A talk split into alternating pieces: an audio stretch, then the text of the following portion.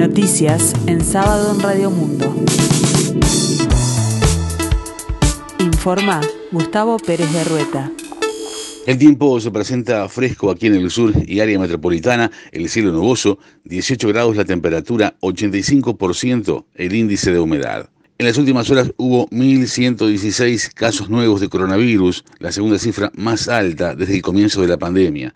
Este viernes se confirmaron ocho fallecimientos. En Artigas, la saturación de los CTI obligó a trasladar pacientes. En ese departamento y en Río Negro se suspendieron las clases presenciales. El ministro de Trabajo y Seguridad Social, Pablo Mieres, anunció medidas de control de cumplimiento de protocolos para prevenir COVID-19 en ámbitos laborales.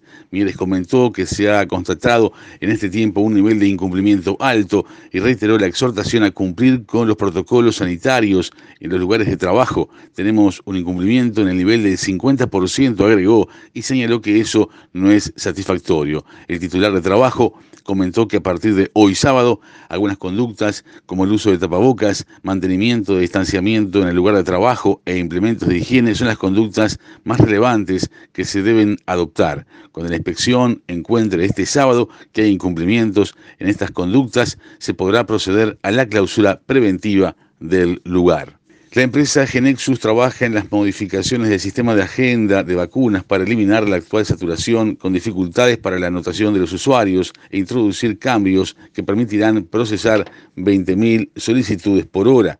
El CEO de la empresa, Nicolás Jodal, explicó cuáles serán los cambios que ya están operativos desde este viernes, incluso ahora en una nueva versión se está trabajando del sistema para eliminar problemas de saturación solo una vez, vamos a aceptar a todo el mundo, el usuario va a poner la cédula, el horario que quiere y la localidad donde quiere y automáticamente el sistema un tiempo después va a decir efectivamente a qué hora se debe vacunar. Los interesados podrán elegir en la mañana o en la tarde y a partir de eso el sistema asignaría fecha y hora. Es eso lo que estamos haciendo para que se pueda atender a todo el mundo lo más rápido posible, explicó Jodal. Después de varios procedimientos antidrogas en el marco de la operación Murmullo 2, la justicia imputó a 22 personas por tráfico de armas y estupefacientes que habían sido detenidas en diferentes operativos policiales en los departamentos de Colonia y Montevideo. Los imputados fueron enviados a prisión por los delitos de asociación para delinquir, especialmente agravado, en reiteración real, delitos de cohecho calificado en calidad de coautores, delito de suministro de sustancias estupefacientes y por el delito de tráfico interno de armas y municiones. Todos los imputados deberán cumplir entre 14 meses y 3 años de prisión, algunos efectiva y otros bajo el régimen de libertad a prueba. Usuarios de todo el mundo reportan interrupción en las plataformas de Facebook, WhatsApp e Instagram. En algunos países también se detectaron problemas en la conexión a Messenger. Las cuatro plataformas son propiedad de la misma empresa. Varios usuarios en Twitter en diferentes partes del mundo reportaron la caída de WhatsApp e Instagram sobre las 14.30 de Uruguay en la víspera. En el deporte destacamos que dio inicio a la decimotercera fecha del torneo clausura este viernes con la sorpresiva y fundamental victoria de Danubio ante Boston River por 5 a 1. El juvenil Nicolás Siri la rompió realmente en la goleada danubiana. En tanto, Defensor Sporting fue derrotado 2 a 1 por Deportivo Maldonado y el equipo fernandino se sumergió en la pelea del descenso.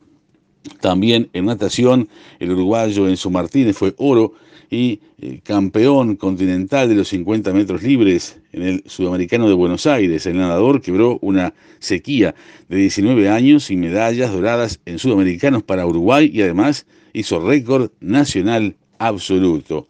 En la escena internacional, al menos 200 personas murieron y unas 40.000 fueron desplazadas en lo que va de este año a causa de la violencia en el este de la República Democrática del Congo, alertó la Agencia de la ONU para los Refugiados ACNUR.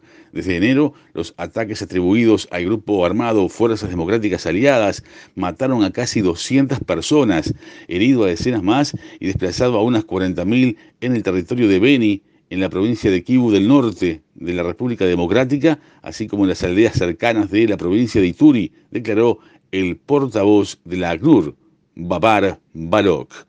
El representante de la ONU calificó de alarmante el incremento de esos ataques, según señaló el portal ruso de noticias Sputnik.